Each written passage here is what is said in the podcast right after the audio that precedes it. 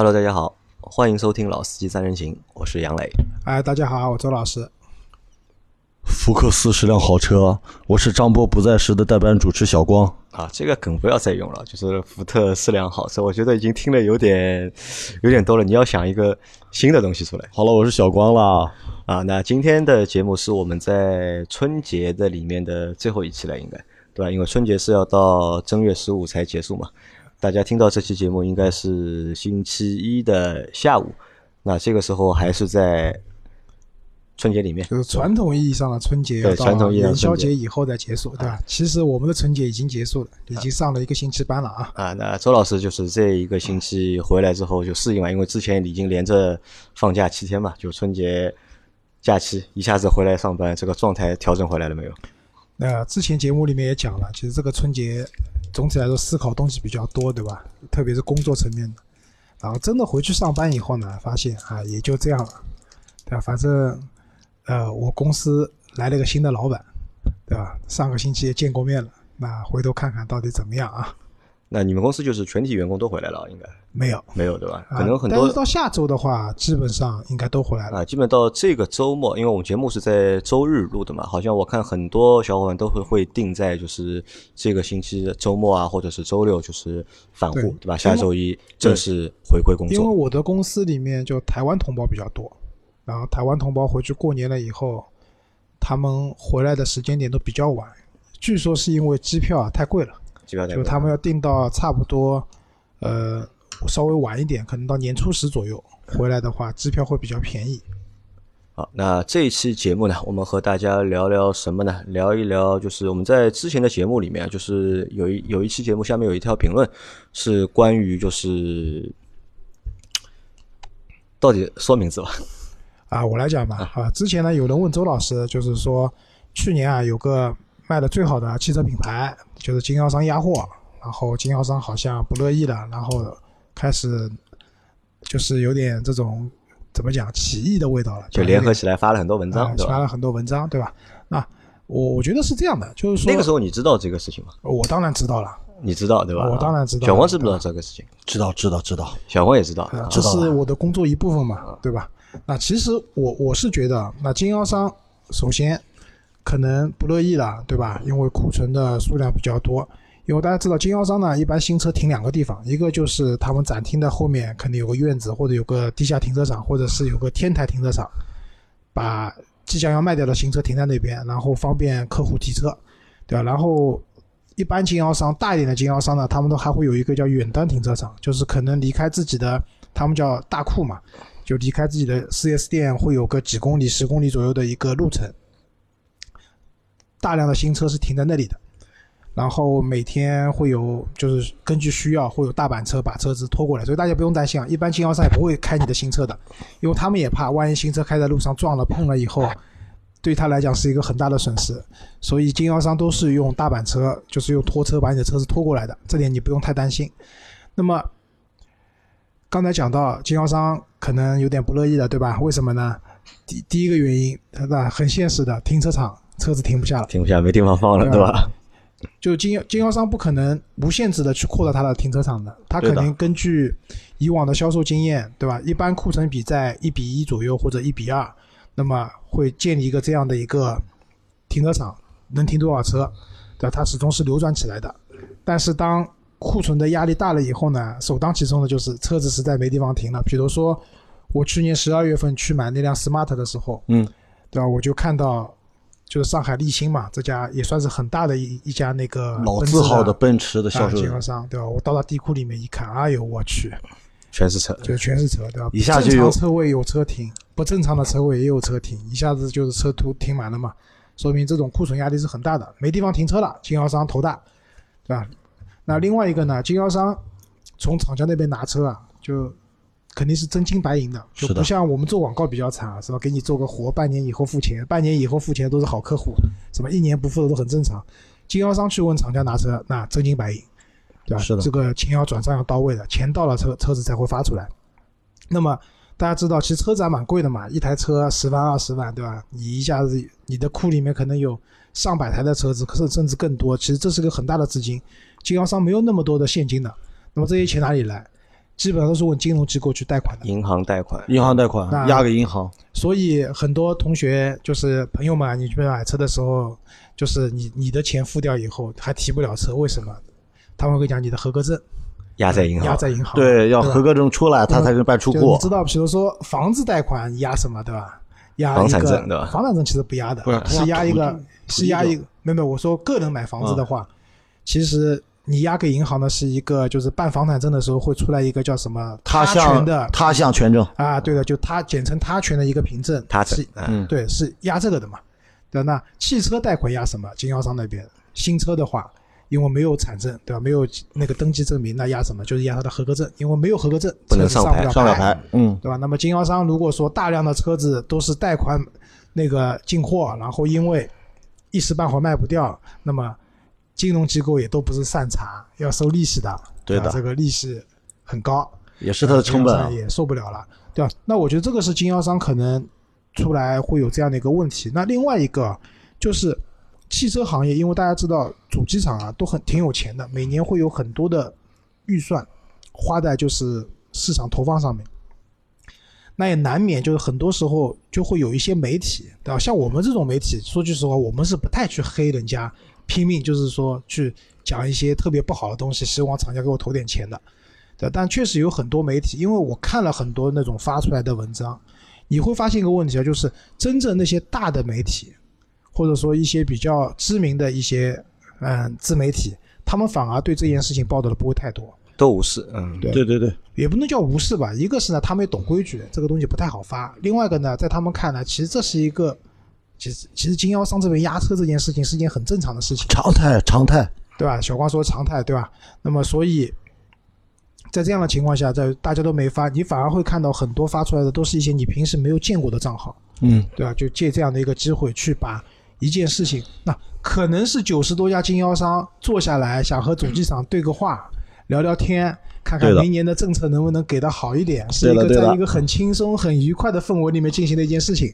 但是被他一描写呢，就变成一个剑拔弩张的，对吧？你死我活的这样的一个状态了。那所以，因为我们也没有经历他们中间到底怎么去对话或者怎么去谈判的，我没有办法讲这件事情一定是很恐怖，或者说一定是很很愉快的。有多严重或啊，对吧？，但至少在中国现在当下的一个汽车环境里面来讲，这并不是一件很稀奇的事情，而且这也不是一件毁灭性的事情，只能讲。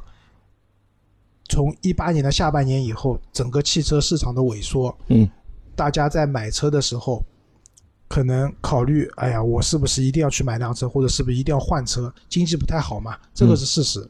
那么导致经销商那边的车子，相应来说，就之前杨磊我们在讨论的时候，他说，经销商过了那种躺躺着赚钱的时代了，对吧？但在这种时候下面，他们要起来闹一闹或者怎么样，啊，我觉得也是个正常的事情，因为这一次可能涉及到的是这个品牌，对吧？之前还有其他品牌，我还看到宝马的嗯，经销商，对吧？说宝马扶持大经销商，对吧？无视小经销商，导致小经销商返点嘛拿不到，或者返点比例太低，活不下去了，请宝马给条活路。但说句实话，开得起宝马 4S 店的这些人，这些人会没有活路吗？对啊，买得起宝马的，经济危机的时候会就买不起宝马了吗？啊，这是有可能的。但是啊对对对我是认为经销商啊，宝马的经但是销商对我认为能有能力开一家宝马经销商的人来讲，嗯，真的就活不下去了。我觉得也不是，只是大家出于通过这样的一种拉横幅的手段，对吧？希望厂得到厂家的重视，得到更多的利益嘛。呃，这个也是什么？这个也是中国有句传统的老话嘛，叫“会哭的孩子有奶吃啊，对的，”，对吧？在任何就是当你有困难啊，或者是在有很多就是你有需求的时候啊，嗯就是你叫一下，嗯你喊一下，或者你哭一下，嗯，对吧？那有可能就是你会得到一些和别人不一样的东西。这个也是可能是也是我们就是一个也是我们社会的一个常态吧，我相信。那周老师啊，那我从我是从我的角度来考虑啊。前几天其实大家群里的朋友都知道，我单位是准备要买辆车嘛，就是给会计来回跑路的，十几万块钱，呃哦，代步车。你们单位还招会计吗？呃，我们单位这个会计在我们家干了十七年了。啊，不是，会计要招个开车的助理嘛。呃，我们家的司机在我们家干了十五年啊，了。再见啊，继续。呃我就看了我，大家都知道，我一个是看了那个马自达的一辆呃 SUV 最小的 SUV CX 四 CX 三三啊啊，因为更便宜一点。啊呃，还有一个就是福克斯，呃，是辆好车。还有一个就是看了领克零三，因为他就是一个人开车来回来回跑。原来那辆车，一辆老的捷达已经明显的处在这个生命的末期了。呃，我现在可不可以这么理解？按照杨磊刚才这个说法，在这样一个危机发生的时候，我是不是可以再咬咬牙，等一个月，或者说现在就去 4S 店把钱一拍，说兄弟，我知道现在你们也不好过，多给点优惠呗。我是不是应该在这时候选择买车呢？啊，其实可以的。为什么？就是因为我前段时间一直在看车嘛，就去年就包括买五系，然后买 smart，就加了蛮多销售的微信的。就最近那个销售的微信发出来啊，就是那种，就比如说 mini 的销售，嗯以前都是逼格很高的，对吧？我们这个 mini 怎么样？他最近发的微信是这样讲的：我现在这里有什么什么什么什么车那，现在是促销型，对吧？啊以前是装逼型、对，这现在还不叫促销型，叫甩卖型。甩卖型就。什么意思啊？他把九宫格一发，对吧？九个颜色的现车都有，他就会说：“各位老板，对吧？你们来店里面，你出个价，对吧？你出个价，能卖我就卖给你了，对吧？不不是我出价了，就是你出个价，对吧？不要谈什么优惠几个点这种事情了，你就把你心理价位说出来，能卖就卖了。经销商的冬天是不是就是消费者的春天啊？呃，这个倒也不一定啊。对于你要买新车的这个阶段来讲，那现在你要买，就是以前我们常规讲啊，买车什么时候最好？金九银十，对的，对吧？为什么？经销商要到年底了，第一，他要冲销量，对的，为了为了年底完成他的销售目标，问厂家拿到应有的返点。对的，那么这个时候，经销商会把车子尽可能的便宜的去卖，对吧？但是大家要知道一件事情啊，经销商存在的唯一的目的是什么？挣钱。是是是，经销商几乎不考虑这个品牌好不好，不考虑这个品牌溢价有没有，对吧？他唯一存在的目标就是挣钱。那么经销商一旦年底它的销量完成了，很多有的比如说做的比较好的经销商，他到十一月份的时候全年销量完成了，他后面的折扣就会很少。都收掉了就。为什么？折扣少，我卖一辆车我能多挣钱，但但是我今年指标已经完成了，如果我挣得少，甚至亏本卖一台车，我也不多拿返点。对对吧？所以没有意义的。这个时候，经销商那边到了年底，反而比如说十二月底或者一月份的时候，过年前你再去买车，你会发现之前谈好的优惠都没有了，对吧？本来送你微微固的贴膜，现在送你杂牌了，对吧？这种情况是发生，但是现在不是。现在我只能讲，大部分品牌、大部分的车型，你跑过去，就像小光讲的，对吧？把信用卡对吧带现金过去太土了，好吧？好吧，好吧，啊，一般都是用信用卡，对吧？一张金卡往桌上一拍，跟他讲我今天订车，嗯，对吧？价格你看着办。这种时候，当然你前提是做好市场的功课，这个车子基本上大概能优惠多少对对对，优惠到位了以后，让他再多送一点东西啊，什么送个，比如说行车记录仪啊，送个什么五次保养啊，嗯这种东西都是可以谈的，嗯对吧？只要他能把车卖掉。所以现在对于这个阶段想要买新车的用户来讲，嗯，可以说是一个比较好的节点，节点。对的，我不能讲抄底，有可能过两个月还便宜啊，我不知道。现在是个比较好的节点，你可以用用一个相对比较优惠的价格买到你想买的车型。当然也有例外了，我最近有个朋友订了一辆那个汉兰达，嗯哼，啊，还是一分钱优惠都没有。前两天看到一辆开了两万多公里，开了一年的，购置税去掉，原价往外卖，也卖掉了。啊，对，就是像这种车子的话，那说句实话哎也好，比如说领克零一或者你的领克零三，刚才讲的、嗯这些车是全国统一售价，嗯没有优惠，没有优，惠，对的，所以这个车什么时候买都可以，对吧？反而反而好。但是如果你买，比如说你讲的马自达，嗯，对吧？那福克斯现在我觉得不是一个很好的入手的时机，因为销量都，他们春节做了一波很成功的营销嘛，对吧？就是那个就是有个人从窗里面飞出来的嘛，对吧？那么小事故，对吧？啊 对对对，啊，对啊，那那我觉得福克斯现在不是一个很好时机，因为它现在几乎没有优惠。但是我相信这个车随着越来越大的销量压力的话，优惠会逐步逐步加大的。那另外的话，马自达我相信现在如果去谈的话，会是一个比较好的时机，对吧？反正也卖不掉。当然，还有一种可能就是摆烂型的经销商，就是反正卖不掉，索性就不降价了。索性就不降价。这个问题好像我们在春节之前也讨论过，对吧？对的我我们也说，就我们去看哪些车，就是它的降价幅度会比较大，就是有一种就是越畅销的车，可能它的就是降价幅度会越大。因为它降价幅度大，所以它畅销。但有的车，对吧？它可能就是因为它量本身就少，它的量本身就少，对吧？它再降价的话，可能就是自杀，对吧？啊一个是等死，对吧？一个是早死，作死啊。作死比如我们地总喜欢的那个迈克拉伦，对吧？迈凯伦，对吧？这个车你就不用等，如果你要买的话，随时都可以去买，反正也没现车，对吧？一等等一年，没有优惠的产量太低。啊，对的。那所以刚才讲了，但是话又说回来啊，就是其实汽车如果降价降的很凶的话，对于手上已经买了这部车的人来讲，那其实不是一件好事情，对的，会影响什么？残值率。啊，首先影响面子。哦，对吧，打个比方讲，你本来买了一台十二万块的车子，那你出去呢，这辆车子大家会讲，哦，这台车十几万，对吧？还听上去挺有面子的，对吧？嗯现在一降降到七万了，然后你再开车出去，人家说，哎呦，这个车几万块钱啊，对吧？呃又不灵的了啊，对吧？面子上首先有点挂不住，对吧？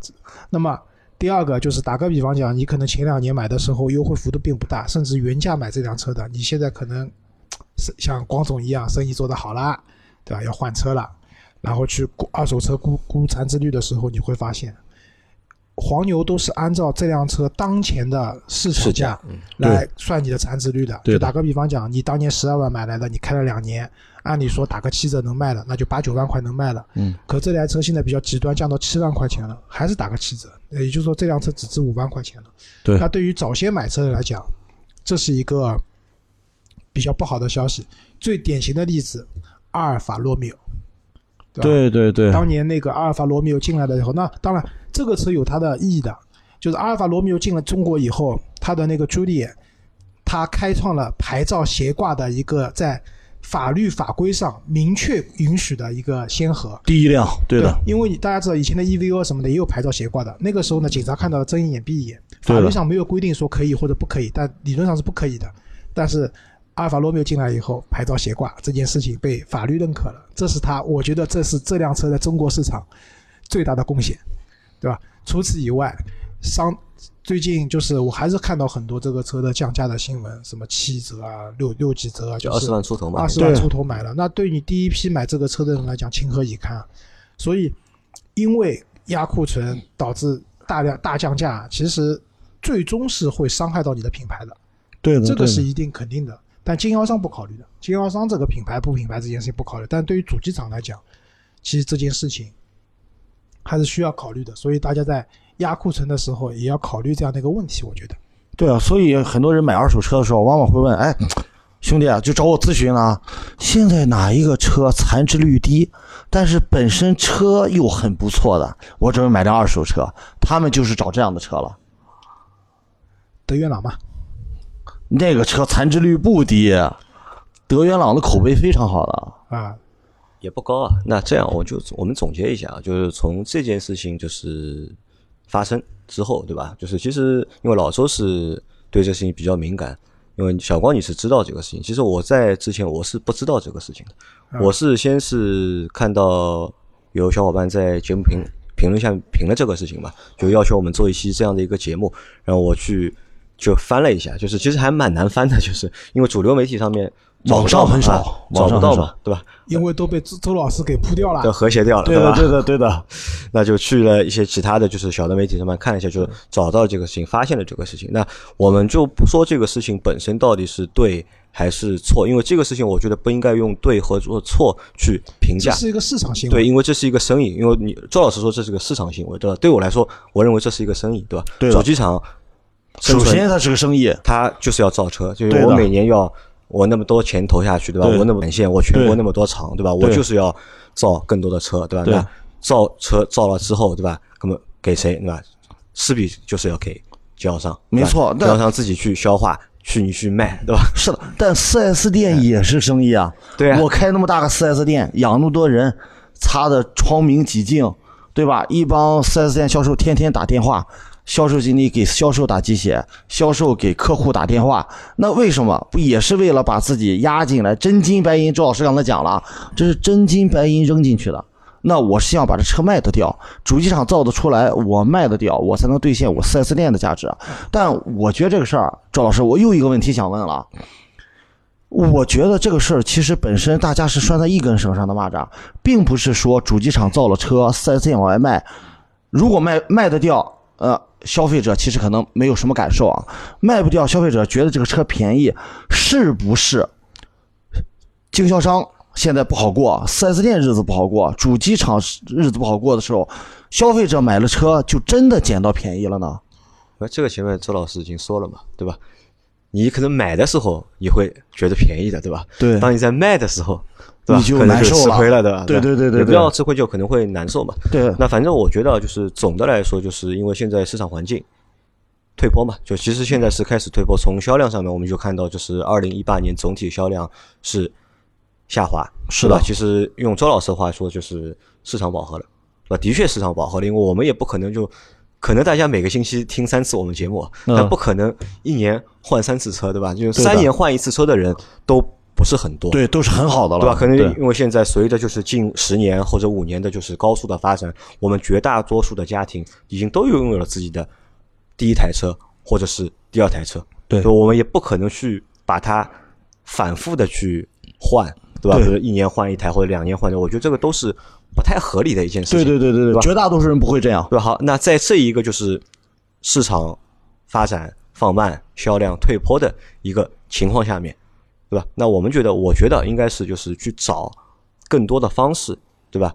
去合理的去布这个产能，对吧？合理的去做这个就是销售的一个工作，而不是就是相互扯皮嘛。因为我觉得这个有点点就是相互扯皮的味道在里面。呃，我从我从一个，因为我是一个二十年的销售了，我从我个人销售的这种角度来啊，来感觉啊，这个事儿很难做到，因为中国的这个整个这个这个市场这个经济环境就有这样一个特别放之各个行业皆准的这么一个情况。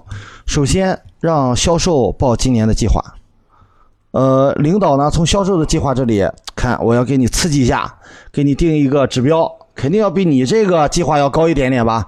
你报个一千万给我，我定一千五百万不多。那我并不是说这一个公司，我可能仅仅是 4S 店的一个总经理，那可能这一个大的区域的主机厂的这个总代表就会说，哎，你每个 4S 店加到我这里来，来了一个五千万或者六千万，我给你一个亿吧。当这几个销售代表把各个省的汇总到主机厂的时候，主机厂也会定一个目标，说：“哎，你们再加把劲儿，努努力，我定可能加起来有十个亿，顶十一个亿、十二个亿，他觉得不多，他觉得是能做得到的。但其实这种放大，会不会是和现在市场的这个实际情况会有一些偏离？我觉得首先从上游来讲，主机厂对吧，要认清现实。就之前每一年主机厂都会定目标的时候呢，小小光讲呢，就是销售那边报指标对吧？报我准备我这个区域里面的经销商准备靠多少车，然后呢，主机厂再根据我们的目标，最后设定了一个数字，比如说我今年打算造一百万辆车，对吧？明年，那今年完成指标了嘛？明年老板会说，哎呦，去年一百万好像蛮轻松的嘛，那我们今年这样加价嘛，一百三十万，增长百分之三十，对吧？领领导也要有业绩嘛，对吧？尤其那些大的汽车集团，可能你负责某一个品牌的销售的工作，当然你两年都连续增长百分之三十，接下来你就上去了，到集团里面去做某个领导了，对吧？大家都需要有表现。那么前两年因为井喷式的发展，那可能确实啊，能能能够做到，对吧？很多品牌从一百万卖到一百二十万、五十万，甚至到两百万了，对吧？这是一个明显。但是，一八年就是你看有卖两百万的品牌，但是其实它同比是下降的，对吧？就大家认清现实，现在你要考虑的已经不是说明年我准备增多少，对而是考虑明年我准备减多减多少？对对这个是对对对，大家认清现实的一件事情，对吧？然后主机厂这边，他们其实跟经销商还不是直接发生关系的，因为大部分大的主机厂，它下面都会不是叫下面，就是平行有一家销售公司，平行有一家销售公司，就打个比方讲，宝马对吧？宝马主机厂在长春在造负责造车，但是它有宝马的专门的一个销售公司。那么主机厂先把车造出来以后，先是卖到了销售公司去。嗯，对主机厂来讲，已经完成了啊销售，车子已经对他们来说，产就是产即是销嘛，对对对，这里也解决过呢，就是现在不是很多双积分嘛，就很多主机厂造了一些新能源车，看看都好像卖不掉的，但没关系，主机厂把车造出来卖给他的销售公司，也算卖这掉了。辆车就算卖掉了，积分就有了，对吧？这个是题外话，大家明白就好了。那么销售公司拿到车了以后，那么各个大区，对吧？一般一个汽车销售公司在中国差不多都要分十个甚至更多的大区，对吧？东南西北中，那么各个大区开始往外发车，叫经销商靠车，然后他们把车发过去，然后收钱，这是一个基本上完成的一个，就是从主机厂到销售公司到经销商这边的一个流程，然后最终这个车卖到终端用户手上，它就完成了整个一个汽车销售的从生产到最终交付用户常规的一个流转嘛，对这样的一个使用的一个常规的流转。那么在这样的情况下，市场好的时候，我们讲就是比较理性的情况什么？就是一台车从主机厂生产出来，嗯，然后经销商靠车钱付掉，大板车拖到了经销商那边，嗯，这个时候用户已经订完这辆车了，车子今天到，他们做完 PDI 的各种各项检测以后，明天用户拿着钱过来把这辆车提走，这是最完美的一个。这是理想状态。但也有，我像我去年买这个也不算理想，就是设一个常规状态。其实最理想的状态是应该先由用户先订，先有订单啊先有订单，主机厂再生产。对，像周老师说的，那些小众车，比哎如说像周老师说的，他提车的时候库里一堆 smart，这种情况出现，不就是因为它没有正确的预估产量和销量之间的关系吗？呃，对啊，因为比如说 smart 对于奔驰来讲，它今年的目标在中国卖一万台 smart，那就而且你知道，不是所有的奔驰 4S 店都卖 smart，对对的对的。上海只有两家经销商是卖 smart 的。那那上海可能还是 smart 消费，我觉得比较大多的一个对这个城市，那就是说，北京、上海这种地方。我一年一万，你上海怎么地给我消化掉五百台吧，对吧？然后两个经销商分一分，你们就那个了。然后 smart 又是进口的，漂洋过海来看你，对吧？对周期也长，对吧？周期也长我那辆车好像是法国造的，还有什么斯洛文尼亚的，从欧洲从落地到中国到经销商的库里面两个月，两到三个月的这都时间，是很理想的状态了，很快了。呃，就是这样的。我那台车当时是七月份生产的，九月份就到就呃不九月份生产的，是我十二月份买的嘛。嗯，其实就是杨磊刚刚讲的那种是太理想了，就是纯粹的订单化的生产，这只是只只适用那些小众车，很小众的车子。这些车子你不考虑性价比的，不考虑什么，你哪怕雷克萨斯一分钱不降的这个品牌，它也做不到这样的一种这么理想的状态。我认为现在中国市场最理想的就是一台车从生产，就是它排产的时候已经有用户下单了，下单了，嗯就等它了，对吧？这辆车大板车拖到经销商那边做完相应的检测以后，过个两天就能发掉了，这已经是非常非常理想了。但目前来讲，在国内可能也只有一些卖的比较好的车子，比如说我们刚刚讲的汉兰达这样的车子能够做到。大部分的车子是厂家发货发出来，到了经销商那边，我们前讲的那个大库先给我停一个月，对吧？好不容易卖掉了，再拖到小库这边给你做检测，给你把车洗干净拿走，这已经算很好了。但是之所以我们从一开始讲就有经销商跳出来说不乐意的不干了，什么是因为它的库存比可能已经达到一比四、一比五了，这是什么概念？它的库存就接下来我一辆车都不定，我要用四个月到五个月月的时间或者五个月才能把这些车消化掉。而且这里面还要考虑一个问题是说，有些车是热销车型，对四五个月我能消化掉的，但还有可能是一年都卖不因为掉的。都会配货，大家知道都会配货。比如说你去劳劳力士要买块水鬼啊，可以啊，水鬼有卖给你，但是你要配一块就不太有人买的那种手表，还死贵的那种，一样的。就就我之前有朋友跟我讲，他那个去看那个吉普的牧马人嘛，经销商那边可能一辆牧马人要给我配一辆大指挥官，甚至配两辆大指挥官。大指挥官这个车真的不太好卖，对吧？那么这就造成了经销商可能那些热卖的车型都卖掉了，这些时间可能还有一些不热卖的车型，可能要一年才能卖掉，对吧？这对经销商压力太大了，所以，那么在这种情况下，经销商可能就啊，我要怎么样，对吧？其实他们说白了嘛，还是为了挣钱。那怎么办？就是跟厂家谈一个好、更好一点的政策，比如说让利幅度上的，厂家能不能补贴一点？就我之前做雪佛兰的时候，那个时候迈锐宝上市就卖的不是特别好嘛。那么后来官方宣布这个车，当然不是官方指导它降价，但是所有的经销商那边就优惠两万。这个两万哪里来的？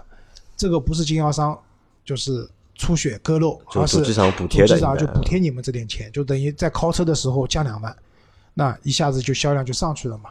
所以总体来讲，对于经销商来说，出来闹事情，就像杨磊刚才讲的，什么会会喊的娃有奶吃吧？有奶吃，其实就是希望有更好的政策嘛。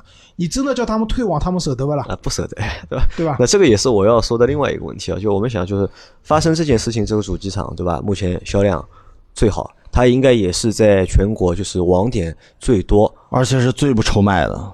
一不愁卖啊，二是就是网点多，还有什么呢？就是这个就是这个主机厂对 4S 店的要求，应该也是全中国不是那么高的，不不，应该是最高的最高的应该是最高之一了。就杨磊讲的高是什么呢？是你要加入我的经销商网络，他对你的要求资质哦要求各方面很高的。小光讲的不是很高呢，是对经销商的管理。管理，对，对，因为我现在看下来啊，就是哪怕豪华品牌里面，我觉得 BMW 对经销商的管理是最严格的，就是他们真的是很怕你去投诉的，对吧？我之前买奔驰随便投诉无所谓，对吧？这个还我在想，因为。我看到那个新闻之后，我就在想，哦，行业第一名，对吧？都遇到这样的一个问题了，那排在后面的小伙伴嗯，怎么办，对吧？如果你干这个品牌，你都干不下去，做经销商的话，你干不下去的话，嗯那你让其他那些品牌怎么办？我觉得周老师会不会不同的主机厂商对不同的 4S 店，它的要求是不一样的。我举个例子啊，像如我我是我猜啊，像周老师说管理严格这种 4S 店，可能严格限价、严格售后服务啊，都要求很高的标准。但如果那些管得很松散的，或者说本身主机厂商也知道 4S 店现在过得不太好的。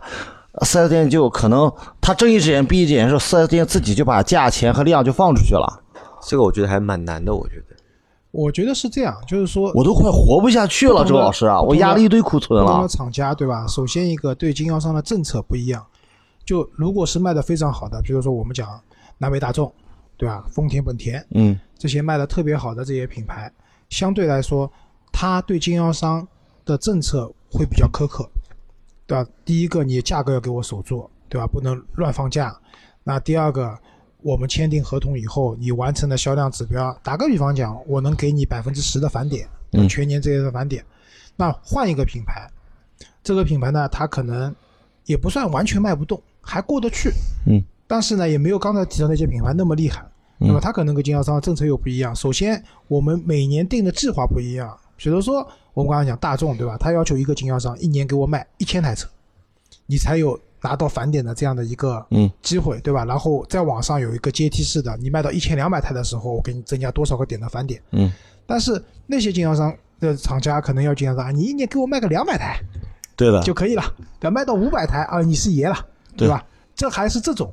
那还有一种就是我们刚才在下聊的时候，就是法系品牌嘛，对啊就蛮，惨的那些，有很多说 4S 店都关掉了，怎么办对？吧？比如说那个什么雪铁龙啊、标致啊，还有那个 DS 啊，那个 DS 高端都关了好多店了 DS 啊，灯都不开了，对吧？对，这些可能对于厂家来讲，它它全国的网点就那么多了，能够留下来继续给他卖车、修车的这些就这店家几家了，就就那么多都是真爱，那肯定是不一样了，嗯对吧？这个时候他们之间的地位倒过来，因为主机长一般都比较强势，对吧？那些销售经理到到就是到了各个大区里面的那些经销商的市场经理啊，什么老总啊，都要对吧？请他们吃喝玩乐，吃香的喝辣的，对吧？那可能刚才我们提到那些比较惨的品牌又倒过来了，反过来要抱经销商的大腿嘛。啊对对对，我来请你吃，我来请你吃饭。啊大哥，你们千万不要退网，我在这个城市就你们一家店了。对，好吧，我这个你再退了，我这个城市里面用户都没地方去修车了，他那个工资岗位也没有了，对吧？对对对对对对，岗位都没有。我存在的也没有必要了，那我请你吃香的喝辣的。对，啊，这种情况也是会有的，我觉得。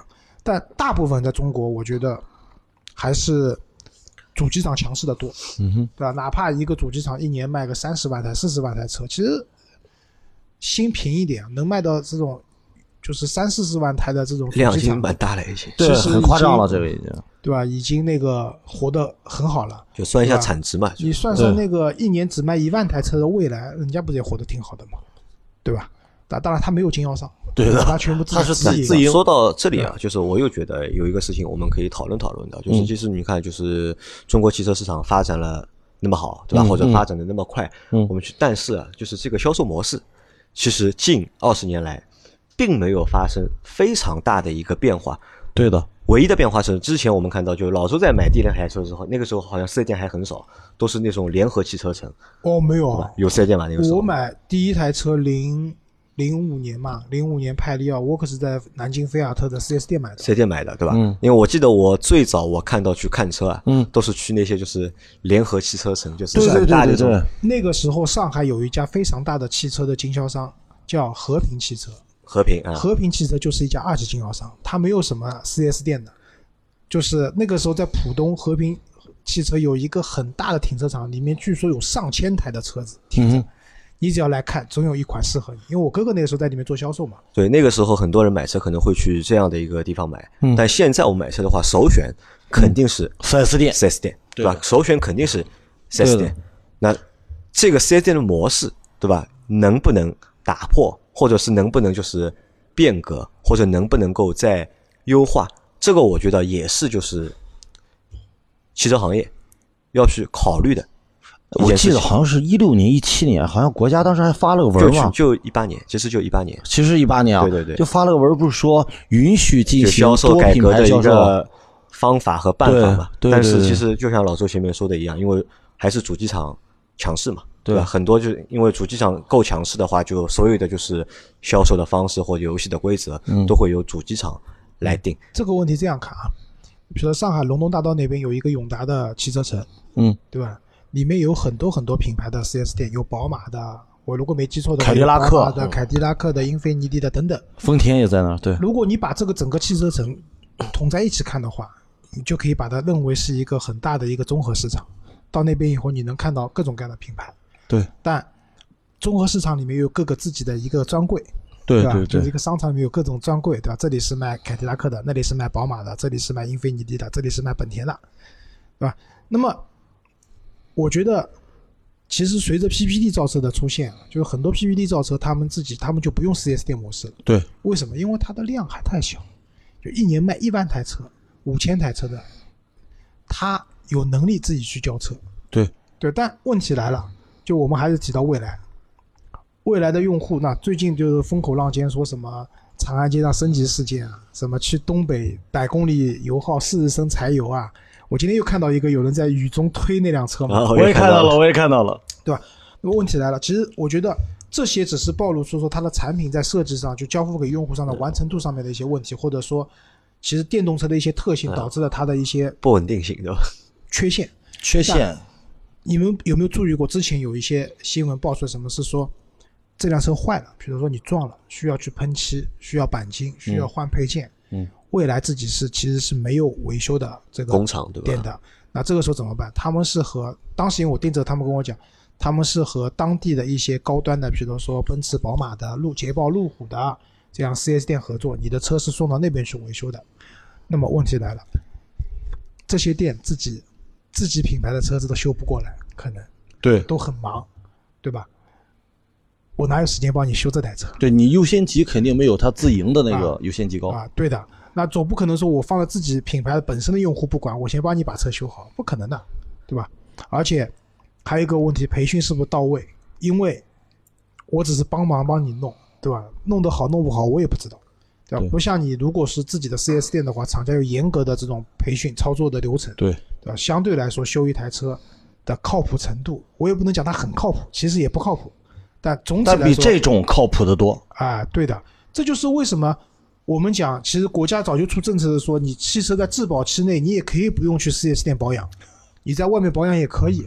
但是为什么四 S 店的保养生意并没有断，对吧？大家都知道，比外面的现在我刚才路上来看到我们这里附近开了一个京东的叫什么金车会啊，啊，对，我也看到了？，现在有很多嘛，京东也开了。途虎也有啊，途虎也汽养车天猫啊天猫也有天猫对吧？还有以前什么安吉红帽黄帽子，对吧？包括有很多那种看的像轮胎店一样的这种快修店，嗯，他们都可以做保养。而且其实你大部分开的就是我我不是歧视买低价车，就是说大部分你买的那种比较大众的品牌，丰田、本田什么，其实到哪都能修，嗯，他们的配件是通用性，或者说他们的不配件对的，老百姓不是这么想，老百姓是担心的是，万一我的车还没过质保期呢。啊，对，其实只要你证明你的车是正常保养的话，它是不可以不让你索赔的。但老百姓怕的是麻烦啊。对啊，这就是 4S 店存在的意义。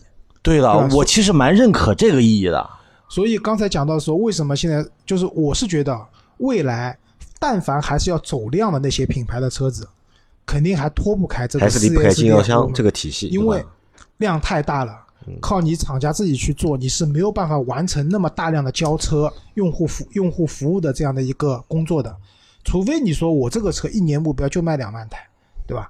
你可以跟天猫合作一下，就网上卖，卖完以后搞个大板车，直接对吧？你在什么地方讲，我给你送过来，对吧？漠河我也给你送过来，对吧？可以营销炒作一把。所以，对于正常的要跑量的汽车品牌来讲，我觉得未来可能还蛮多年的里面，还是不会脱离就是 4S 店这个模式的。那我这问题又来了，如果是这种模式下去的话，我觉得会出现一种很极端的现象。我举个例子啊，我现在是我是一个 4S 店经销商，我卖某品牌卖不掉的，卖卖卖我卖不下去了。我这时候发现国家政策也允许我卖丰田，我这时候我这会儿去找丰田，丰田理我吗？你可以做二级经销商，对了，二级经销商的成本可就比 4S 店成本是不是就要更高一点？不光这就更低。二级经销商，我们我们都能做啊。光小光，你要有兴趣的话，投点钱，我们也可以开个二级经销商。是这样，每个经销商呢，他们的销售经理啊，他们都有义务和责任去发展他们的二级经销网络。那么对于二级经销商的呢，更好的是二级经销商更加的唯利是图，就连店头都没有的，知道吧？对了对了，我知道了我们。奉贤有一家，我家楼下有一家，可能已经开了十几年的二级经销商了。它里面就是什么车都有，对吧？宝骏也卖，对吧？宝马也也卖对吧啊，宝马不卖，宝马还真没看到。但是据说也卖，只是不，他不会把车进过来放在店里面而已。啊，他通过他网络来对的，他店里面放的都是一些相对来说比较低价的车子，像宝骏七三零啊这样的车子，那边放两台，反正总能卖掉的，对吧？那么如果说就像小光讲的，某品牌对吧，我实在也卖不动了，对吧？厂家也睁一眼，前提是这个厂家睁一眼闭一眼啊，就是你不可能说我这个明明是一个捷豹路虎的 4S 店，我里面在卖丰田，对对对这个，肯定也不太反差太大了反差太大了，对吧？那就是可能某品牌你说的卖不太动了，那么怎么办呢？我在这个展厅的边上辟一块地方出来，嗯卖卖其他品牌的车子，理论上也是可行的，我觉得没有什么不可行。但是这个时候你说你要去加盟一些好的经销商，就是好的厂家的经销商，那不太行，因为他给要审核你店的面积，对，他有一个准入门槛，对吧？你的什么销售人员各方面的什么服务人员的这些资质啊，各方面东西，如果你达不到的话，你是没办法加盟的。那这个时候就做二级经销商嘛，跟隔壁的，对吧？丰田商量一下，你们的车子来我这边弄点，帮你们一块卖。那周老师啊，我要是去买车的时候，我发现既然四 S 店我也能买得到，二级经销商也买得到，我去哪儿选更好？呃，看服务了呀，就对吧？我觉得是这样，就是现在因为大部分的买车还在 4S 店嘛，二级经销商的二级经销商更多的是做大家信不过，觉得信不过，对吧？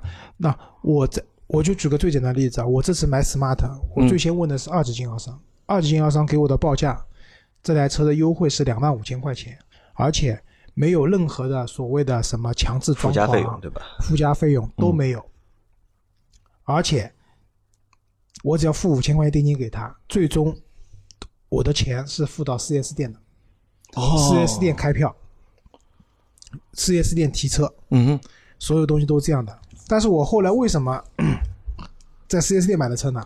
因为我去了以后，我就把那个二级经销商的报价单给他看，我说你给我个理由，我在你这里面买车。他说这样，给你同价对吧？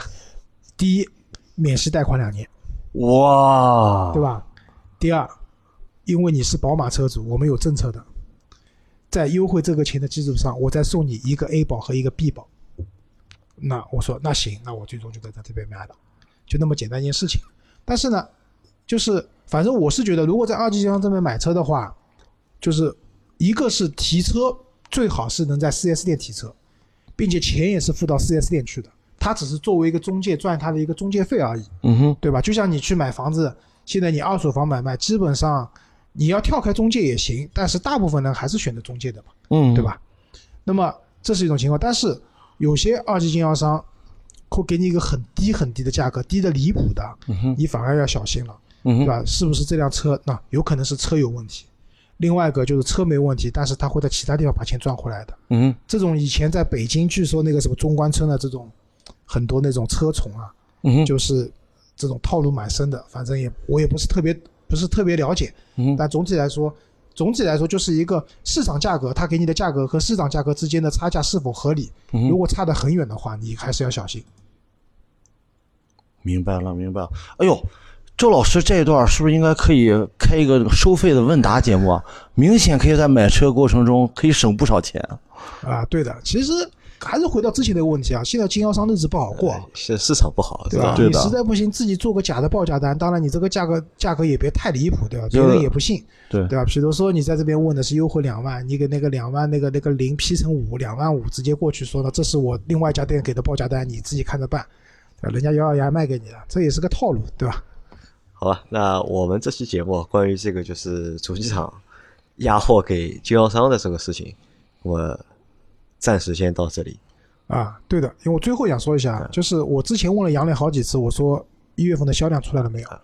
其实我我之前其实我不太爱做销量节目，因为我觉得蛮无聊的，对吧？报报数字嘛。但是这一期接下来的就一月份的这个销量，我蛮期待的。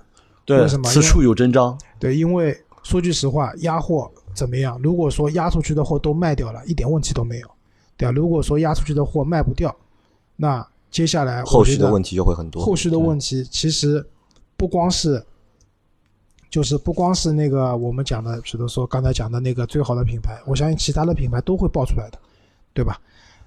那么如果说销量确实卖的很好，对吧？压货，那看看现在库存比很高，马上就能消化掉了，其经销商也就不说了，反正能挣钱嘛，好吧？所以等到新的那一期销量出来了以后，我们再可以继续聊聊这个话题。大家真的应该特别期待这一期啊。那关于就是这个问题啊，就是大家如果有什么想法想和我们交流的话，对吧？可以在群里或者和在节目的下面给我们留言，对吧？我们能回答的，我们都会回答给你们。今天我的然后应该说的不多吧？啊，不多，今天蛮好今天一个没有，我们也难道有有肯定有，我自己好像记得有有几个，反正观众们数数呗。今天不多。然后这个节目啊，就上次那个节目放了之后，就是我嗯不是说你然后说的多嘛，对吧？啊？有很多小伙伴就为你打抱不平了，你知道他们是怎么说的吧？啊，我说杨老板，你不要说周老师然后说的多，你也有说的很多的一个词，是什么？就是，对吧？就是就是就是，啊对吧？，对啊，所以周老师还是有粉丝的啊，对那？我既然 flag 立了啊，我这把丑话先说在前面，欢迎大家来数，数完了以后呢，在我们喜马拉雅后边评论来发，我们会对数的对的，并且给了评论的小伙伴抽奖。我这次会拿出来一双元年的阿迪达斯的 S Two 的贝壳头。呃，大家知道的应该知道是哪双鞋啊？软木塞配色，呃，应该是四十二又三分之二九码的森跑，来给大家做一次抽奖。这好像是我的脚的吃法吧？因为我是为周粉发的，肯定发周老师的尺码我们。能不能把这个奖品一拆为二？就你送一双的话，我觉得不好玩，对吧？就送一个左脚，送一个右脚，对吧？然后两个小朋友自己线下再 再来个面基一下，是吧？因为这个鞋我的鞋也不穿的啊，因为我觉得因为这个东西，这个奖品拿回去肯定不会穿嘛，就是对的当在家里当一个就是纪念嘛。可以啊所我觉得就可以啊拆开的吧？左脚送一个，右脚送一个。对了，呃，我拿我拿到公司里来，周老师签字，啊，对我刚才想说，如果需要我签名的话，大家可以留言里面要啊。对啊，可以签到贝壳头上，不会掉的，因为那个贝壳头是橡胶的。啊，可以好，好，那这期节目就到这里，谢谢大家，啊，感谢大家的收听，谢谢大家，拜拜拜。拜